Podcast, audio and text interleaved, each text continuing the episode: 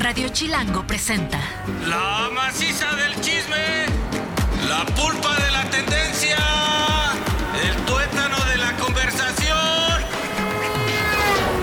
Jan Duverger y Pilinga 2 llegaron para preguntar ¿De qué hablas, Chilango?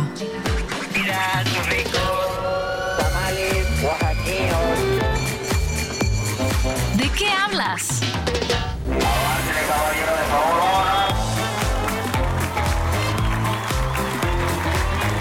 Y esto es De qué hablas, Chilango. Hoy es el último día en el que estoy sin Jan Duverger, el titular de este programa, aquí en De qué hablas.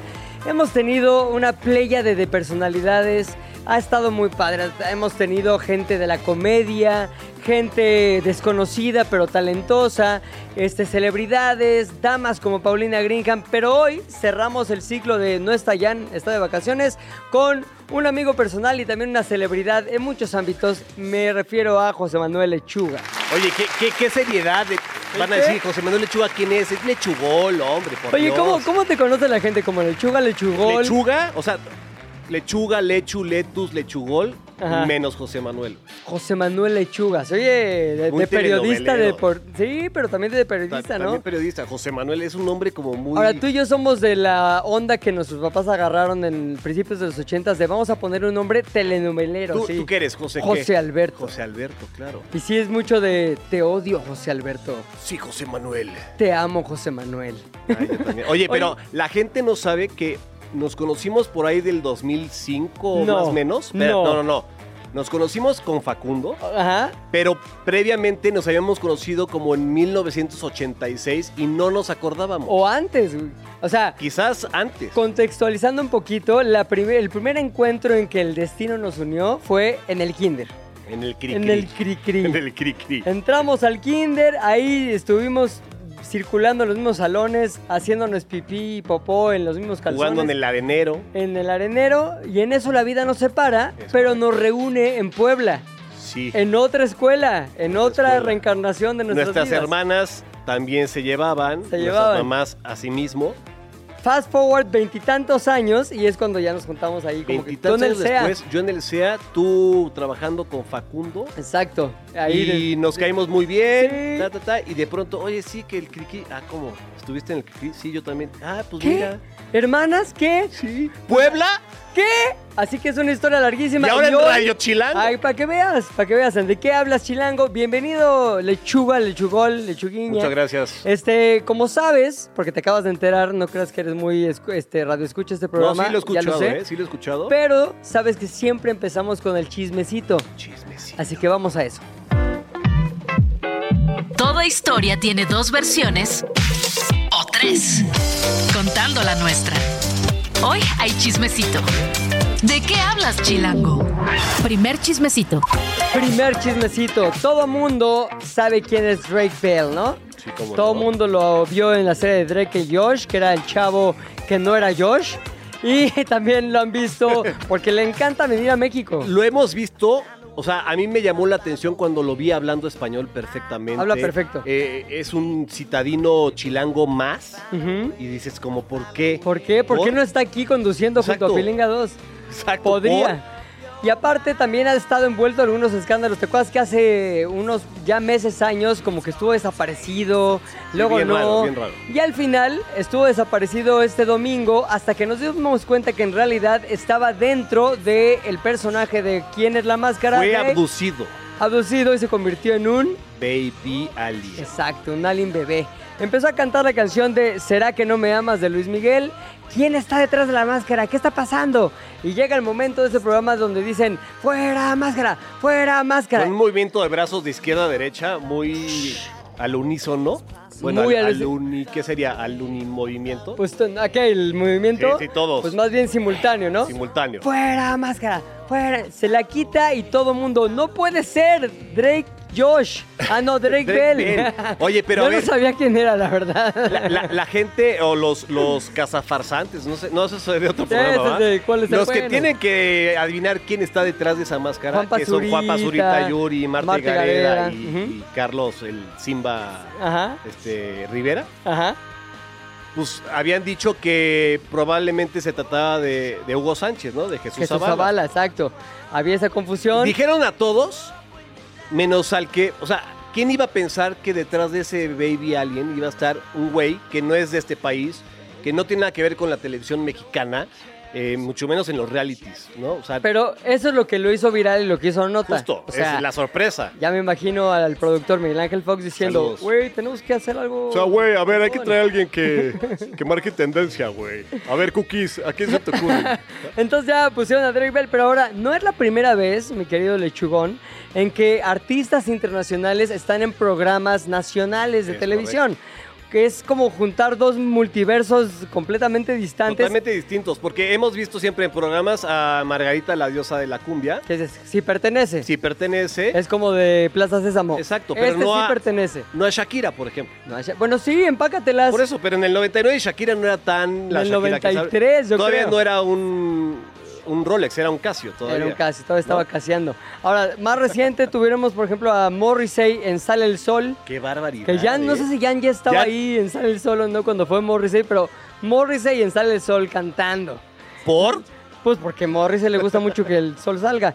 Daniel Radcliffe, que es el Harry Potter, este, estuvo, por ejemplo, en el hormiguero con Mau Mancera. No, no en Madrid, sino aquí en, Aquí México, en que duró tres semanas ese programa, Estuvo- pero estuvo. Pero estuvo. Estuvo. Luego también Sophie Alex Baxter, ¿te acuerdas la, la no, que cantaba? la de Dancing in the Dance Floor o No, este, Murder, Murder in the. Dance Floor, que estuvo, se- estuvo en hoy. hoy? estuvo en hoy. Y, ¿por qué no? El mago de magos David Copperfield en otro rollo. con el Jordi y el Adal. El Adal. Ahora, en otro rollo, la neta, sí fueron un montón Sí, de sí famosos. fueron varios. Will Smith, El Cristina primero Aguilera. fue, la primera fue Alanis Morissette, Ah, sí, ¿cómo sabes? porque hace poco lo, lo, lo escuché. ¿Lo escuchaste aquí en De qué hablas? Ah, claro, con Lalo Suárez. Lalo Suárez aquí con al Lalito. programa. Este, eh, esta Pink, eh, Cristina Aguilera, Britney Spears. Britney Spears antes de que se rapara. Ajá. Pero ahorita en estas épocas ya no es tan normal que vaya un famoso internacional a los No. programas de tele, pero lo hizo Drake Bell en este primer chismecito. Chismecito 2.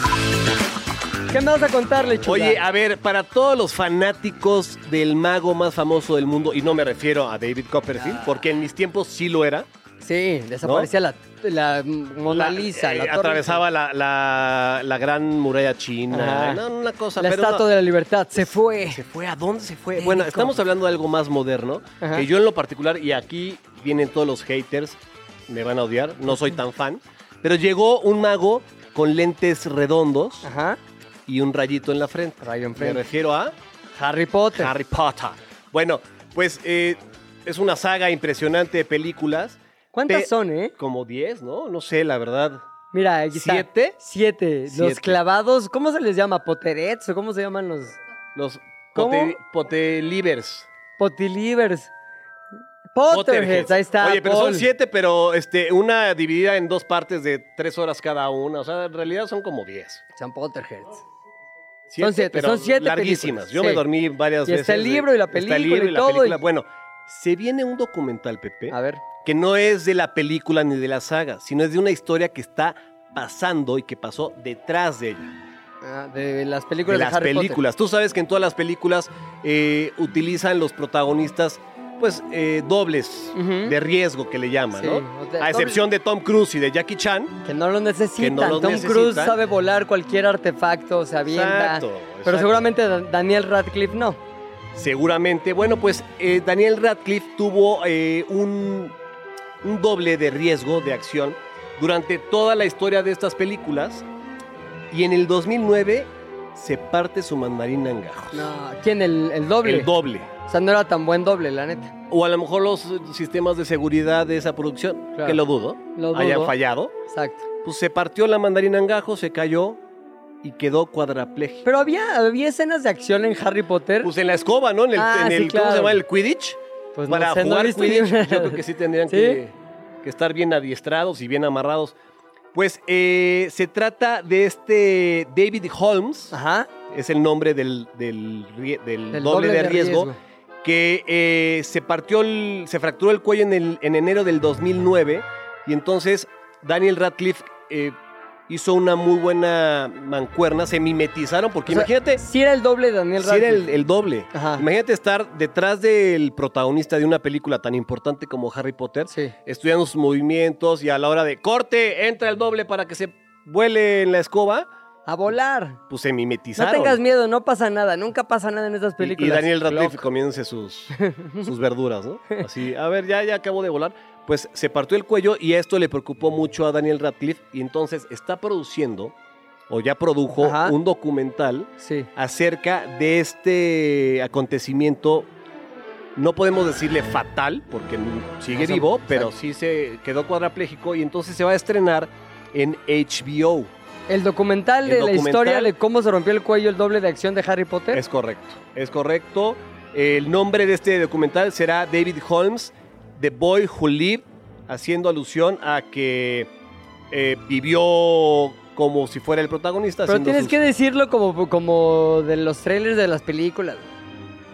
David David Holmes. Holmes, en El Niño que Vivió. El niño que vivió. Daniel Radcliffe y su doble. Este, David suena Holmes. interesante porque también hay que, hay que tomar en cuenta que eh, el riesgo de estos dobles es grandísimo y muchas veces nosotros como eh, televidentes o, o aficionados al cine no nos damos cuenta ni, ni nos imaginamos los riesgos que hay detrás de, de hacer unas escenas de riesgo. Pues Entonces, está yo, interesante. yo la neta sí lo quiero ver. ¿Cuándo sale? No, no dice aquí cuándo sale. Bueno, ¿No dice? pronto. Pero ya salió el trailer. Si quieren, lo vamos a subir a nuestros canales de difusión, en específico a X. Ahí va a estar el, el trailer del documental David Holmes, The Boy Who Lived, con Daniel Radcliffe. Chismecito número 3. Número 3, hablando de ex, lo Ex. que antes era Twitter, pues va a entrar al mundo de las citas, del ¿Cómo ex crees? dating. Todos conocemos qué si el Tinder, qué si el Bumble, Que si el qué Grindr, Grindr, qué si el no sé que qué. si los DMs de Instagram. Completamente, ¿no? ya lo conocemos. Ahora, ¿no se te haría más normal, considerando que el Twitter es una plataforma de conversación en la que expones una parte de quién eres a través de lo que dices en ella, que ahí se diera también un poquito de ligue? ¿Se te Sí, un cotorreo, ¿no? Abriendo hilo, este, ¿qué traes puesto? Pues este. ¿Qué pasó? ¿De qué ¿Cómo amaneciste? color? Exactamente. ¿Qué ya comiste? ¿Ontas? ¿Contás? Ahí voy. que se arma. Pues lo mismo pensó Elon Musk y dijo, voy a hacer ex-dating, que es una, una- más bien una funcionalidad de Twitter, o de ahora ex, para hacer citas o para tener citas y va a funcionar a partir de publicaciones que hagan los usuarios. Entonces, si Lechuga está todo el tiempo poniendo cosas de Harry Potter porque eres Potterhead y te encanta, pues te va a machar ahí con una chava que tenga los mismos intereses y también la misma, el mismo interés por la varita mágica, mágica Pe- de pero a ver, no, no, no, no parece un poco ya que está transgrediendo un poco la. No quiero decir privacidad porque es un medio abierto, Ajá. pero tú en Twitter o en X sigues a quien se te pegue la gana, Sí. ¿no?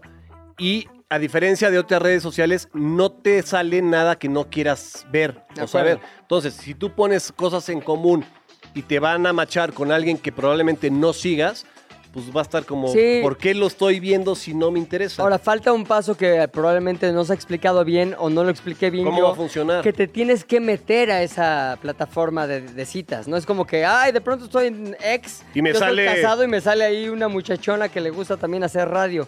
Claro. Pues no. Más bien te dices, yo estoy libre, yo quiero y estoy dispuesto a que me estén machando donde puedan, con quien puedan. Ahora, esto en México yo creo que va a pegar muy cañón. ¿Por qué? Porque en México, por ejemplo, en 2023 hay Ok. 5.5 millones de usuarios de apps de citas. Ya sea las que dijimos, Tinder, Bumble, Grindr, Grindr, va, va, va, va. este, hay una raya, ¿no? Que es como exclusiva. Ahora, a diferencia de otras latitudes, lechuga, en México la primera razón o la razón principal que tienen los usuarios de estas plataformas para entrarle a ellas es tener una relación formal, no de tus cosas de adolescencia. de, Buscar novia. ¿Qué hubo, le? ¿Quién, li- quién libre para una movie? Sí, tú. Ajá, vamos a ver Netflix, Manuel. Sí, no, no vayas sí, ni a sí, los créditos no, de presentación no, de la exacto. película. O sea, Netflix and chill. a diferencia de, de lo como se usa en el resto del mundo es para tener relaciones, aquí es para eh, tratar de formar una familia. Pues un poco una relación más formal, más noviazgo, más corazones y este, manita sudada en el parque. Ahora, este, la red más utilizada para estos fines es WhatsApp. Obviamente es una red que viene después del primer match en alguna relación, digo, en una plataforma. en un DM, ¿no? de- Pásame tu. WhatsApp. Pásame tu WhatsApp y ahí continúa la historia de amor. Pero pues obviamente todos estamos esperando a ver qué va a traer de nuevo la red eh, X-Dating, porque ya sabemos que Elon Musk lo que quiere es lana. Cuarto chismecito. Pues señores, eh, está de moda el AI. Ajá. ¿no? AI, que es... O IA. ¿Cómo le dices tú? ¿AI o IA? Yo le digo AI, AI. pero es aquí en México es IA. IA. Pero ¿sabes qué? Creo que en México todos nos friseamos antes de decir, porque estamos muy confundidos. Piensas con el E y el I, exacto. Sí, sí, es como un trabalenguas. Inteligencia La artificial. inteligencia artificial, empezamos con el chat GPT Ajá. y luego este, esta cosa de que tú dices un texto y te lo traduce a cualquier idioma, ¿no? Aunque no lo hables. Ponme un cohete espacial en esta playa. Exacto, diseñame un gatito con este tenis fosforescentes y un balón de americano y te lo pone. Te lo pone. O sea, todos lo estamos utilizando. todo. Ay, no, no, no todo. A ver, ya exageré. Ni todos, ni para todo. Pero, Pero sí queremos entrar, la neta. Estamos, estamos en el rumbo de que va a ser para todo porque eh, ubicas a Benito. Claro, el Benito conejo Bodoque. malo. No, no, no, el Ah, no. conejo malo, ¿no? Este Claro. gran, gran cantautor y Bad cantante exponente de la música urbana mundial. Pues le sacaron una rola Ajá. con. Mira, ya pensé. ya AI. Ajá. Con las voces de Daddy Yankee y Justin Bieber. Y pues se enojó. ¿Es esta que estamos escuchando, Paul? O sea, esta canción no es Bad Bunny cantando. Está buenísima. Es. Recopila, la, la inteligencia artificial recopila frases de, de todo, de todo lo que ha dicho eh, Bad Bunny a lo largo de su carrera y arma esta canción. Ahora, ¿por qué, ¿por qué dice la nota que se enoja Bad Bunny? A ver. Eh, Yo no me enojaría si ya me hicieron la chamba. Exacto, y además es una gran chamba. programa de radio hecho por Pilinga 2. Oye, es con claro, y inteligencia nada más artificial. cobras, güey. Pues, pues bueno, sí, claro, en algunos Cuando contextos cobres. cuando se cobra. Oye, pero entonces ya sabes que hay canales de difusión en WhatsApp. Ajá. Bueno, pues en su canal de difusión, Daddy, eh, Daddy Yankee, eh, Bad Bunny, le dijo a sus, eh, ¿cómo se les dice? A sus suscriptores. Ponerets, sus boneretes. este, que si no les gusta, que si, bueno, no voy a decir la palabra porque claro. Sí, sí, no se me acaban de decir. que no puedo decir eh, otra, el otro sinónimo de popó. Ajá. ¿no? Que si no les gusta esta popó de canción, que está viral por cierto Ajá. en TikTok, que se salgan del grupo, Ajá. ¿no? Porque él hizo un nuevo disco para deshacerse de gente como ellos, que les gustó la canción de inteligencia artificial. Oye, pero me gusta que es toda una cuenta de TikTok que está este, abocada en hacer estos, estas canciones, estos mashups con inteligencia artificial. Se llama Flow GPT, que eh, en realidad la traducción es Flow Genera... No, generador... Pre ¿Qué tal todo lo que decía en inglés? Era todo en español.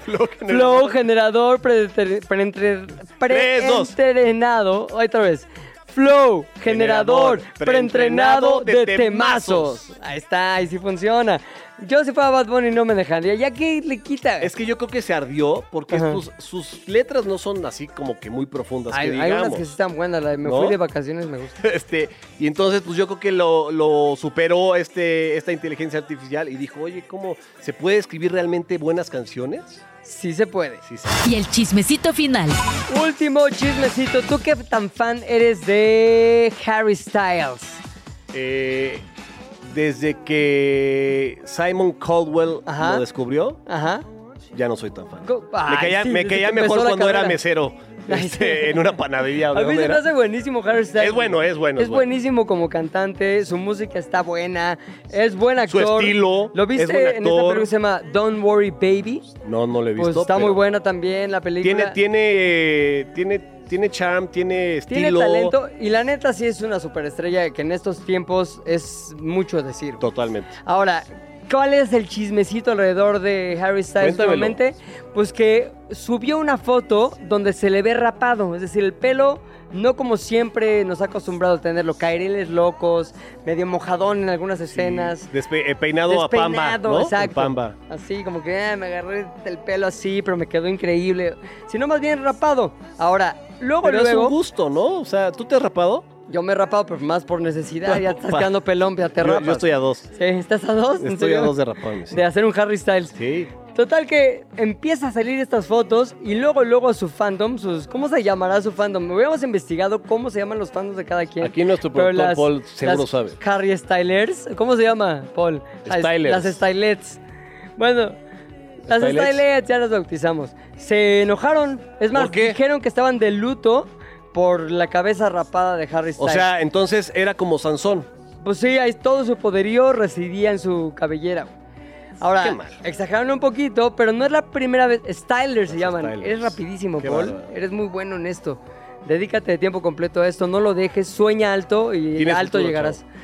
Oye, este, las Stylers estaban enojadísimas porque evidentemente la marca personal de Harry Styles conlleva una melena locochona, güey.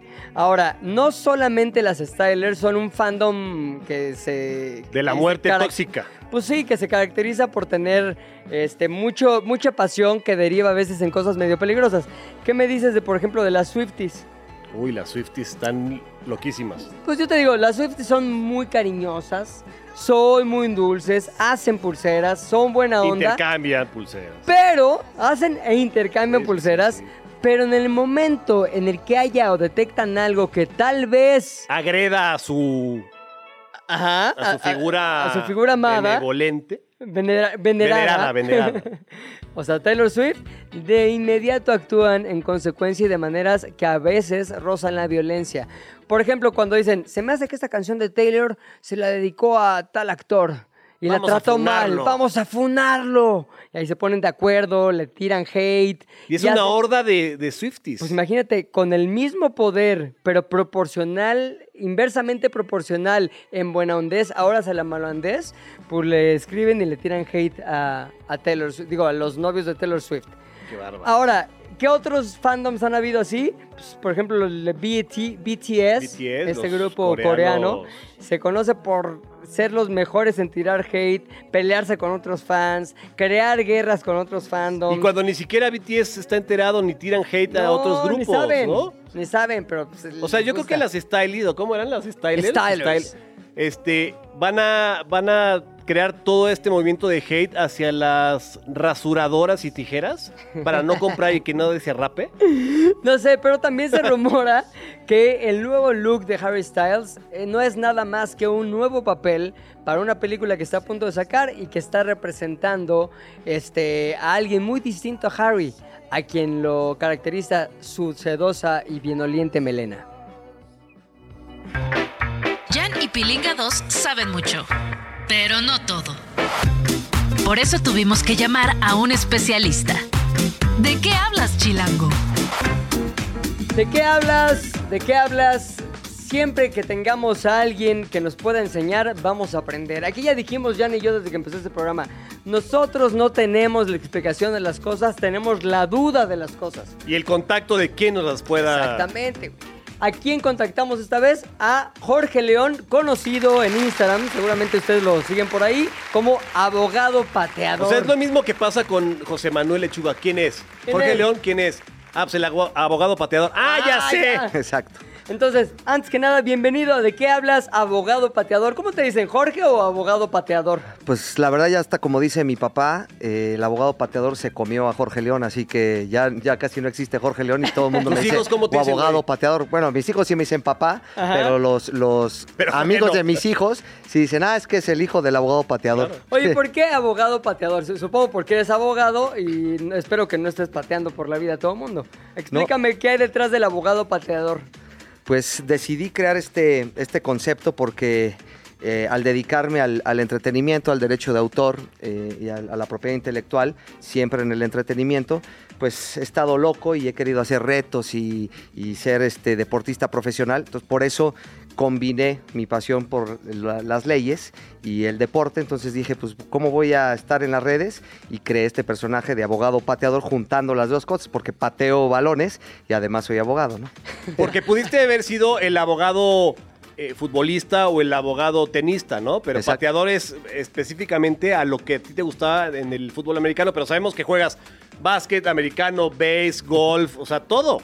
Sí, desde niño mi querido Lechu eh, de entrada, muchas gracias. No dije muchas gracias por, No, por por la invitación. Un honor estar aquí. Como sabes, mi querido Lecho, me apasionan todos los, los deportes. Desde niño lo- los he practicado, pero ahora de forma profesional más el, el fútbol americano como pateador y el fútbol soccer. Yo tengo un montón de preguntas que hacerte, sobre todo de la onda del derecho de autor y cómo ayudas a tus clientes cuando te pones el traje, o a lo mejor nunca te lo pones, pero cuando suponemos que te pones el traje y te conviertes en la parte abogado del papel de abogado pateador. ¿En qué estábamos? Estábamos con Jorge León, o mejor conocido como abogado pateador. Un abogado que un día decidió no solo empezar a patear, sino empezar a hacerse la celebridad que hoy es. ¿No es así, Jorge?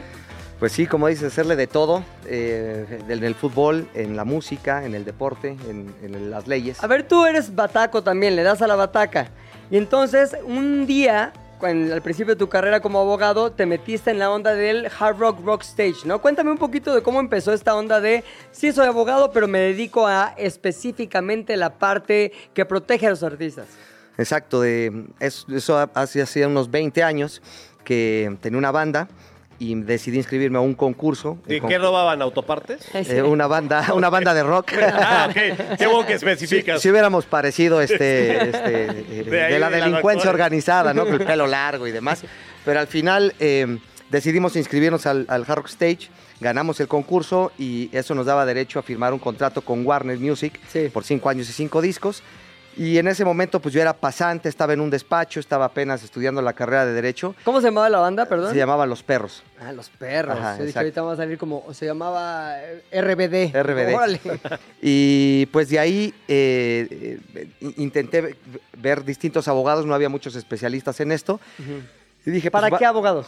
Pues un, un abogado especialista en derechos de autor, propiedad intelectual, que me Ajá. ayudara a asesorarme en mi contrato ¿Qué como artista tenías? en Warner, exacto, Ajá. como el tema, eh, pues era un contrato donde, un contrato ya 360, donde firmamos management, donde firmara- firmábamos artistas exclusivos, por cinco años el máster iba a ser de ellos, Sí. ciertas cosas Las que ya fui ventas de los aprendiendo, las ventas de discos los o- regalías, este, ¿Cuánto porcentaje?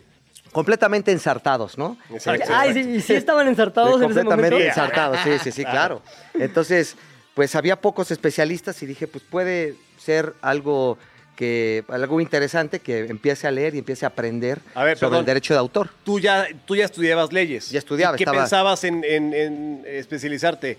¿Mercantil, penal? Voy a divorciar justo, gente. eh, exacto, justo estaba en lo civil y estaba chambeando en lo civil, en el, en el litigio, que no me gustaba tanto el litigio y decía, puta, ¿para qué estoy estudiando esto? Claro. Y en eso justo coincide el derecho de autor con el tema de, eh, pues de la banda. Entonces ahí coincide en mi sexto semestre Ajá. Y decido de- dedicarme al derecho de autor, veo el panorama, dije, pues voy a, yo a, entender esta parte, a negociar ese mismo contrato de Warner con la banda y demás, y fue mi primera chamba, digamos, como, como abogado, entre comillas, porque pues, todavía era, era pasante, ¿no? ¿En qué los estaban ensartando? Digo, no por tirarle a nadie, generalmente son contratos que así están este, configurados porque va empezando la banda, etcétera. Hay muchos factores, ¿no? Pero en su momento, ¿qué te diste cuenta que te prendió el foco rojo de decir esto no nos conviene?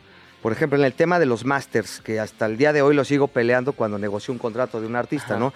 El artista firma un contrato exclusivo donde eh, la disquera eh, le dice, yo te voy a poner una lana para Ajá. que produzcas tu disco, saques el disco, pero tú vas a recuperar ese dinero a través de tus regalías. Entonces, lo más lógico es que el artista cuando recupere esa lana, eh, sea dueño de su máster, como Sí. en el banco. Si tú vas a hipotecar tu casa, acabas de pagar tu casa, pero después el banco, ya después de que la pagaste, te libera la hipoteca. Claro. Acá en la industria de la música no es así. Entonces yo siempre... ¿Cómo lo es entonces? Pues siempre el máster es, de, la, de la disquera. por más que recupere. Y luego el artista, pues jamás va y reclama algo que desde mi punto de vista pudiera ser eh, eh, de ellos. Ese es un tema hasta constitucional. Oye, ¿sabes? Digo, no sé si estás tan relacionado con el mundo Swifty como nosotros, pero Taylor Swift tuvo que sacar sus discos otra vez. ¿Tiene que ver con esto? Sí, claro. De A hecho, cuando doy mis clases sobre, sobre el derecho de autor, es un ejemplo que pongo, porque Taylor Swift dijo, ya me cansé de plataformas, ya me cansé de esto,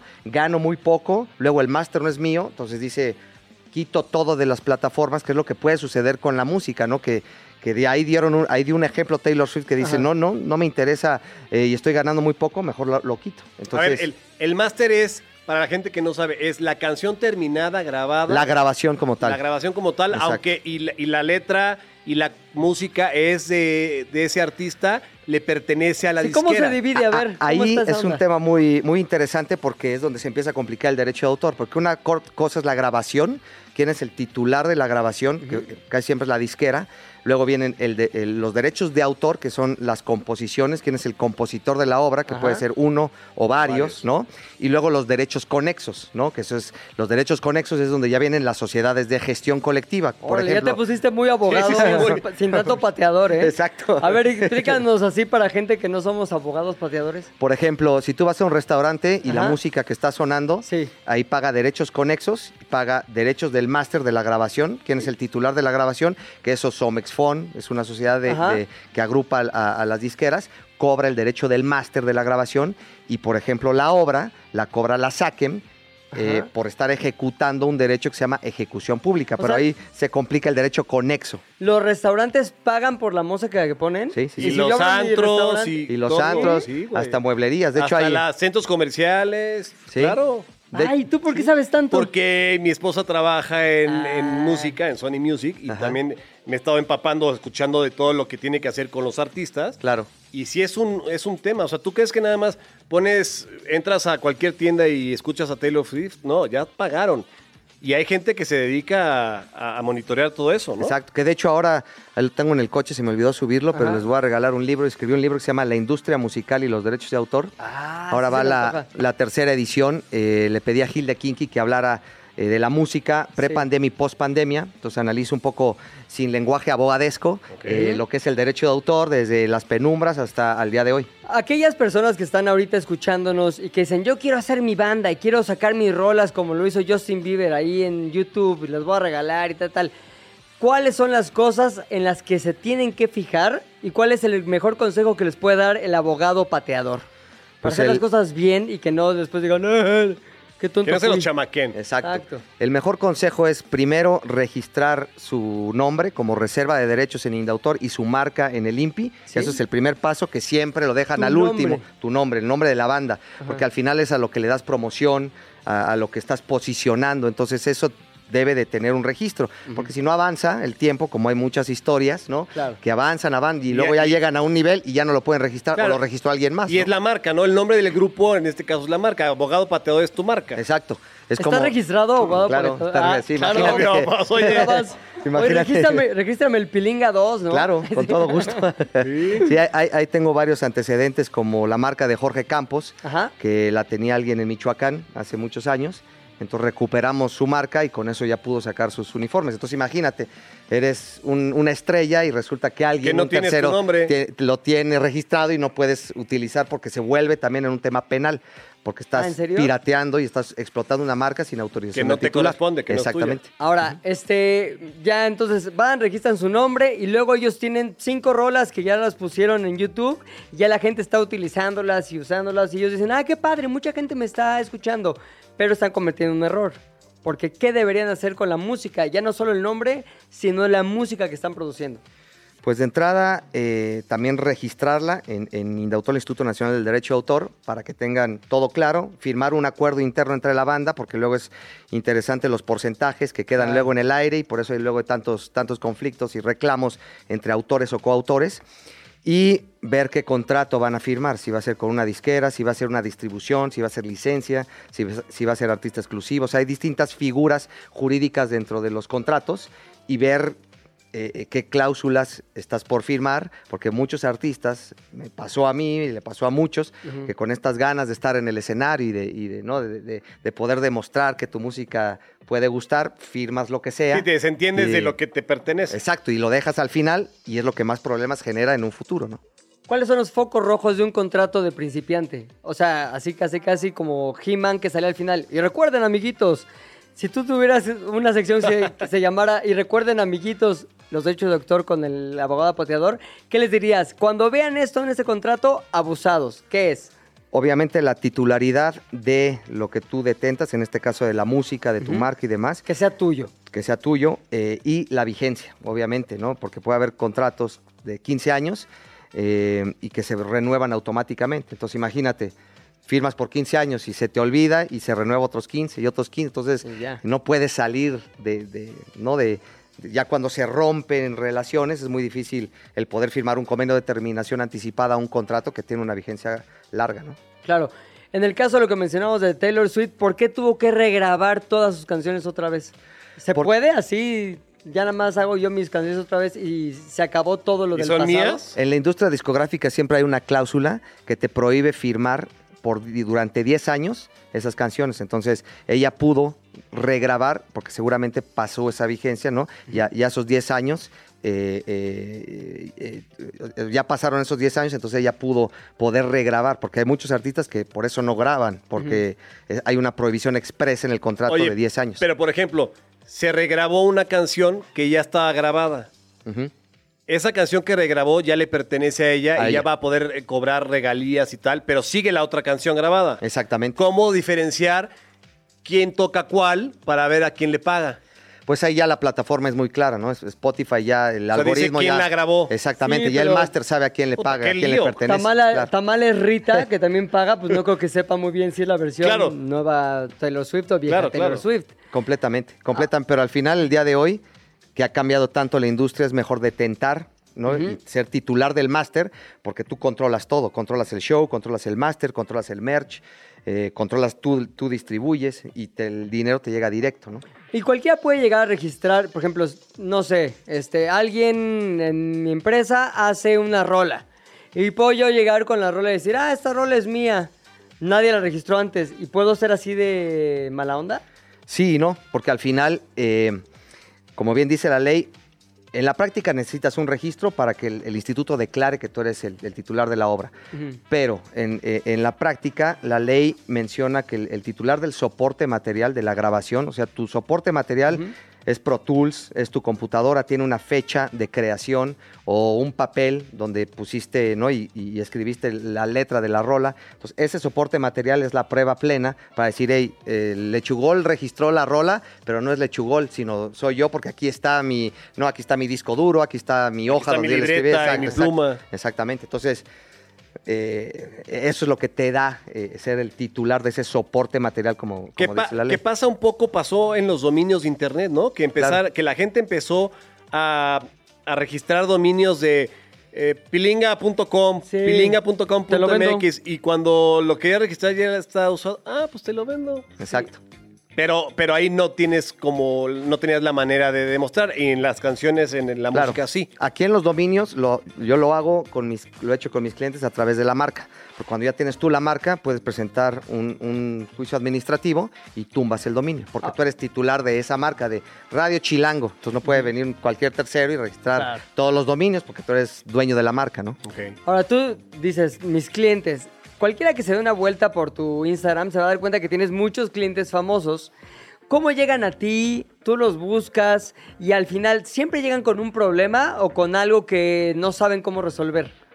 Pues ha sido la verdad maravilloso de tener suerte, de tocar puertas, de luego, eh, pues hace 20 años que ya inicié, entonces con uno me recomendó al otro, eh, fui conociendo, entonces algunos les decía eh, buena chama y me recomendaban, y, y luego a- a- haciendo retos me decían, ah, tengo este tema de registrar una marca, algunos con alguna contingencia, otros con un tema de negociar un contrato, ¿no? ya sea con alguna televisora o para un patrocinio. Entonces poco a poco me fui especia- especializando en eso, con este concepto de ser completamente diferente, salirme del huacal de todos los despachos comunes y corrientes. Como bien dices, no, no uso traje. Hoy Justo, vengo llegas a litigio, ¿es, es litigio? Lit- O- por ejemplo, los litigios que llevo es un tema de- del daño moral, cuando explotan la imagen de alguien sin su autorización, estas revistas de chismes y así. Entonces yo litigo y voy a, a, pues, Pero mi pregunta es, ¿llegas a litigar en con gorra. traje, en gorra, en tenis fosforescentes, Sí. jeans y... Sí, solamente cuando hay un tema civil, que ahí ya, ya va otro abogado de mi, de mi despacho. Uno con traje. Un tema, exacto, uno con traje. ya cuando es un tema más de. Un Corbata divorcio, un tema familiar, exacto, traje. exacto, un tema más familiar, pero en, en- en lo que respecta al derecho de autor, en un, por ejemplo, ahora que ya se, se- se salió hasta en los medios con todo el tema de maldita vecindad y la marca de quién era. A en- ver, ¿qué pasó ahí? Cuéntanos ese chisme.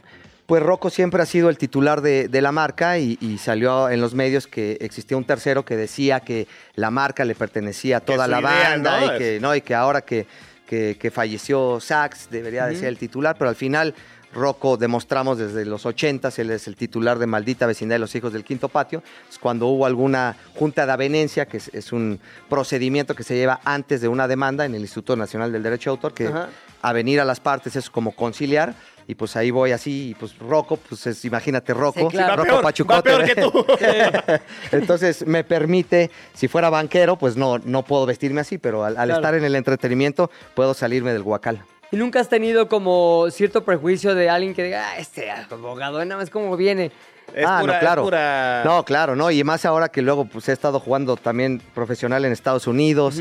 Entonces, pues ya, ya conocemos nuestra idiosincrasia mexicana, que siempre es como, ay, este güey ni es abogado y anda acá y anda pateando y anda jugando. Sí, eh, eh, Pero, ni, pues, ni es futbolista, ni, Ni es jugador ni- de americano. este, Oye, Exacto. Pero ya- como dicen por ahí, de todos modos te van a criticar, entonces hay que hacerlo y Claro. ser feliz, ¿no? Así como los beisbolistas, este, ¿cuánto llevas en términos de bateos, de cosas así? O sea, ¿llevas muchos casos ganados o más perdidos? Pues afortunadamente Tu llevo un porcentaje de bateo bueno, luego a lo mejor puede ser un, un 90%, luego requiere limpia y hay que contestarle, eh, pero ahora en, las, en, en- en todos estos juicios administrativos del daño moral llevamos eh, 10 de 10, entonces ahí, ahí Ah, vamos, ahí bien. vamos. Llevo sí, sí. uno, nada más. Exacto, pero es 100%. 100% Oye, y, y en tu experiencia de jugador profesional, tanto de fútbol, soccer, bueno, fútbol 7, Ajá. este... ¿A qué y- tal lo dijo con, bueno, bueno, fútbol No, no, es siete"? que soccer fue aquí en México. Aquí en México, Pero en exacto. Estados Unidos era como indoor, ¿no? Como indoor, exactamente. Y de fútbol americano, obviamente tú tuviste que gestionar tu contrato porque las leyes en Estados Unidos son diferentes. ¿O quién te las manejó?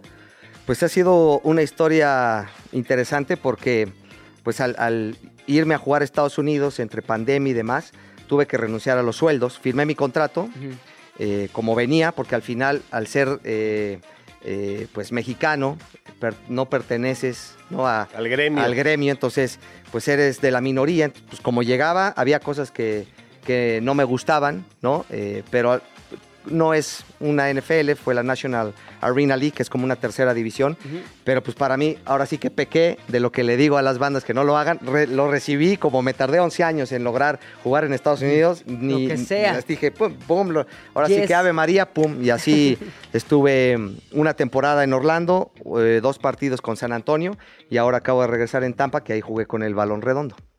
¿Hay casos que digas, no le entro? O sea, no le está muy difícil. ¿Cuáles son tus criterios para aceptar o rechazar un caso? Pues que esté en mi materia, por ejemplo, cuando ya se, se llega un tema penal, ¿no? Que, el, eh, como te decía, la explotación de una marca, están pirateando este, algo de, por ejemplo, de Café Tacuba, de algún merch o alguna cosa, y si se torna un tema penal, pues ya le digo al penalista, porque él pues tiene que lidiar con el MP y es, es otro... Otro boleto, tema, sí. otro boleto. Otros Entonces, menesteres, no es sí. que diga que no, pero ya lo coordino para que el penalista haga su chamba, ¿no? ¿Cuál es como el caso que más orgulloso te hace sentir? Ahí sí me lucí. Pues una, la número uno, Jorge Campos. Brody, claro. porque al final me sigo vistiendo como él, de niño siempre quise ser como él y que me dé su confianza y que pude lograr eh, rescatar su marca y luego ahora estar haciendo cosas. Y de que te conteste el teléfono, que es me- dificilísimo, Exacto, o y que me conteste el teléfono, para mí eso me tiene como muy orgulloso, ¿no? Claro. ¿Tú dirías que todo mundo tiene que tener un abogado? Yo creo que sí. Sí ¿Por todo- qué? ¿Pateador? Es que, ¿sabes qué? Pateador. Y pateador, exactamente. Lo pregunto porque un día alguien me dijo, Pepe, es muy importante. Nunca en la vida tienes que prescindir de un abogado. Siempre tienes que tener el teléfono de uno por cualquier cosa. Y yo dije, ay, qué exagerado. Pero me lo han dicho ya dos, tres personas después de eso. ¿Por qué crees que todo mundo debe tener un abogado? Pues porque desde, desde, desde que sales a enfiestar, ¿no? Ajá. Te puede hasta parar este, ¿no? el, el alcoholismo y qué hago y pues le hablas a tu abogado, ¿no? En el caso del entretenimiento, pues es muy necesario porque sabemos que vivimos entre tiburones en el entretenimiento, entonces tienes que saber qué vas a firmar, con quién, que el manager te está ofreciendo esto, si es real o no, eh, protegerte, digamos, ¿no? Porque al final tú estás creando tu propia historia, tú estás firmando y sí necesitas un asesoramiento o puedes tener algún tema eh, de divorcio, un tema civil o un tema eh, patrimonial o que compraste una casa, un Te inmueble, vio un ¿no? coche, te vio en la cara, estaba duplicado. O que el te robaron, de- exacto, o sea, muchas cosas, ¿no? Que te, te duplicaron el RFC y están utilizando, ¿no? Ya sacaron un crédito a tu nombre. sí, ¿Te ha sí. tocado algún caso de manejar también la crisis mediática? Porque con las, el tipo de perfil que tú manejas como clientes, pues obviamente la parte mediática está siempre involucrada. Sí. Tú eres de esos expertos que dicen, no, a ver, ahí te va, pon en Twitter esto y después vas a ir a tal lado y vas... O sea, el, ¿cómo- comuni- el famoso comunicado. ¿dónde aprendes eso? ¿Cómo le Justo. haces? Eh, hay muchos que otros que no, no puedo decir ahora, pero el, el que ya salió en los medios, el ejemplo es Maldita Vecindad, Ajá. donde supimos cuándo contestar, cuándo eh, analizar el, eh, eh, la situación y ver la crisis, ¿no? Y yo redactar el comunicado para saber qué vamos a decir y cuando salga en los medios y en los chismes y demás, salir a decir, esto, es esto por esto y esto y esto y punto, ¿no? Y saber cuándo, ¿no? Cuándo es el momento. Entonces, De sí me ha tocado eso, que es interesante. Oye, gracias por venir, la neta. Y sobre todo, me gustaría que compartieras tus redes con la gente. No solamente porque están entretenidas, ya me eché un, un clavado en ellas, sino Gracias. también por si hay alguna bronca que tengamos. A las 3 de la mañana ahí estamos. Abogado poteador, me agarró el torito, estoy en el torito, échame la mano. Pa- ¿Pago la fianza o no? Patéalos a todos. ¿Cuáles son? ¿Dónde te encontramos? Eh, estoy en arroba abogado pateador, así estoy en Instagram, en TikTok, en X, hasta en LinkedIn estoy así. Así que todas las redes como abogado pateador, en mi canal de YouTube así estoy. Así que muchas gracias, un, un honor estar aquí en Radio Chilago con ustedes. Gracias a ti, abogado pateador. Un placer. Buenísimo. Y ahora vamos con un dilema. Para cada indecisión, damos una solución. Dilema. Lechuga, tú no lo sabías, pero en este programa de vez en cuando nos escribe la gente a través del arroba de qué hablas FM, ya sea en Twitter, en Instagram, en bla, bla, bla, bla, bla. Y nos ponen casos, cosas que ellos no pueden solitos resolver. Y lo que genera un gran dilema en sus vidas. Es decir, nos dicen la situación y nosotros, peloteando y sacando nuestra sabiduría, tenemos que decirles qué deberían hacer. Ok. ¿Te queda claro? Consejero, sí. eh, alguna vez escuché y quise participar, pero Ajá. no tenía las líneas de la cabina. Pero me gusta, ¿eh? me emociona este caso. Hoy vas a participar y no necesitas hablarnos, sino que aquí estás simplemente para resolver el dilema de alguien que nos escribe diciendo, mi esposo ama su nuevo trabajo y se lleva increíble con su nuevo jefe al nivel de que se están convirtiendo en amigos fuera de oficina. Hasta ahí todo bien, ¿no? ¿Todo bien? ¿Tranquilos? Ok. Mi esposo no sabe que su nuevo jefe No, no. era mi novio de la universidad. Le digo o seguimos actuando como si nada pasara. ¿Qué harías tú? Preguntamos en arroba de qué hablas FM en Instagram. Yo la neta, a ver, Es ¿Qué que harías tú? Primero hay que conocer el perfil del esposo. Hay que saber si es tóxico, si es celoso, si es seguro, si tuvo antecedentes de, de armársela de jamón a la novia porque saludó a un exnovio o a un ga- exgalán que le haya podido decir ella. Entonces, partiendo de eso, eh, hay dos vertientes. Si es un güey super easy going, eh, seguro de sí mismo, pues sí le diría, oye, ¿qué crees, güey? Que Sí. tu, tu jefe fue mi, me anduvo ¿qué tan dando ahí para las son? tunas.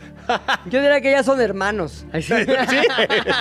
claro, claro, por supuesto. Pero si por el contrario es un cuate tóxico, conflictivo, celoso, inseguro, pues te quedas callado. Ahora, dado, dado lo que nos pone y el hecho de que no le haya dicho desde un principio de, ¿qué? ¿Cómo que Armando es tu jefe? Pues era, iba en mi universidad, es más, hasta anduve con él tres meses. Me hace saber o sentir que hay algo que ella Que hay siente. cautela. Exacto. Y también hay que ver, ocultar. hay que ver hace cuánto se graduaron. Porque no es lo mismo eh, novio de la universidad de hace un semestre que se graduaron, hace 20 años. ¿Tú te llevas con un exnovio de tu esposa? ¿O tienes así como, ah, lo veo y lo saludo y sé que es exnovio de mi esposa? Alguna vez me tocó convivir con su exnovio Ajá. en un torneo de golf con, sus cuña- con mis cuñados. Jugando los dos ahí. Jugando, ah, mira, es... Y yo así de, "Fo- ah, pues güey, ya él tiene su esposa, tiene sus hijos, tiene su vida. Y pues qué chido. Y todo bien. Yo me quedé con ella. Yo pienso que ¿No? es de esos casos en los que conforme va pasando más el tiempo, más raro se vuelve el decirle.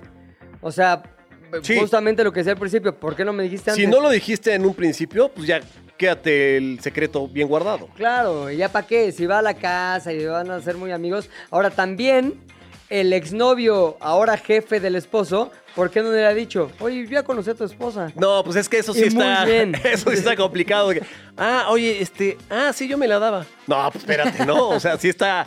O sea, yo creo que ahí sí tendría que ser de la esposa Ajá.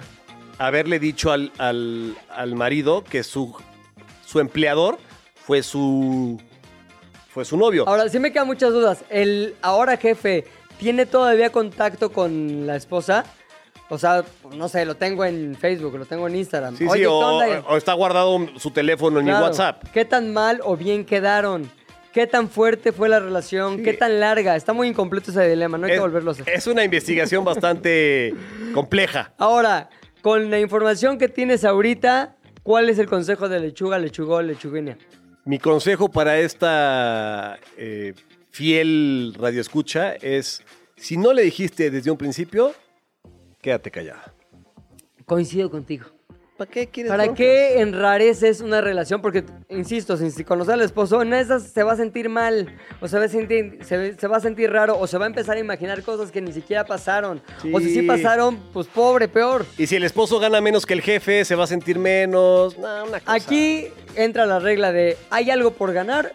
¿Sí o no? No, pues nada. ¿Hay algo que perder? No, pues sí, la confianza y la, este, la tranquilidad de todos. Pues ahí está. Keep quiet. No le digas nada. Pero sí hazle ojitos al exnovio. ¿Qué pasó? ¿Qué te sirvo? Sí, ¿Más sí, sí. pollo? Oye, ya se acabó. ¿Cómo crees? Sí, sí. ¿Por? Porque pues Paul ya se quiere que se acabe. Ya está. Vámonos. Adiós. Vámonos. Adiós. Oye, ya en serio, quiero agradecerte, Lechuga, por haber cerrado el ciclo de No está Jan, a quién ponemos en su silla. Muchas gracias por la invitación. Yo en esta ocasión fui Jan Duverger, Así es. eh, con ojo claro, ¿no? Eh, ¿Qué me- tal? me- Con ojo claro, guapo. guapo, Alto. alto, este. Me, me encantaría decir que es el primer programa al que voy donde su conductor no está. No Así existe. es. No está, bueno. Es que nunca habías venido a ¿De qué hablas? Nos escuchamos mañana 105.3 FM o donde quiera que quieran escucharnos, estamos ahí. ¿De qué hablas? Chilango. Chilango. Se terminó la plática por hoy, pero nos escuchamos mañana, a la misma hora. ¿De qué hablas, Chilango? Radio Chilango, la radio que... Viene, viene, ¿eh?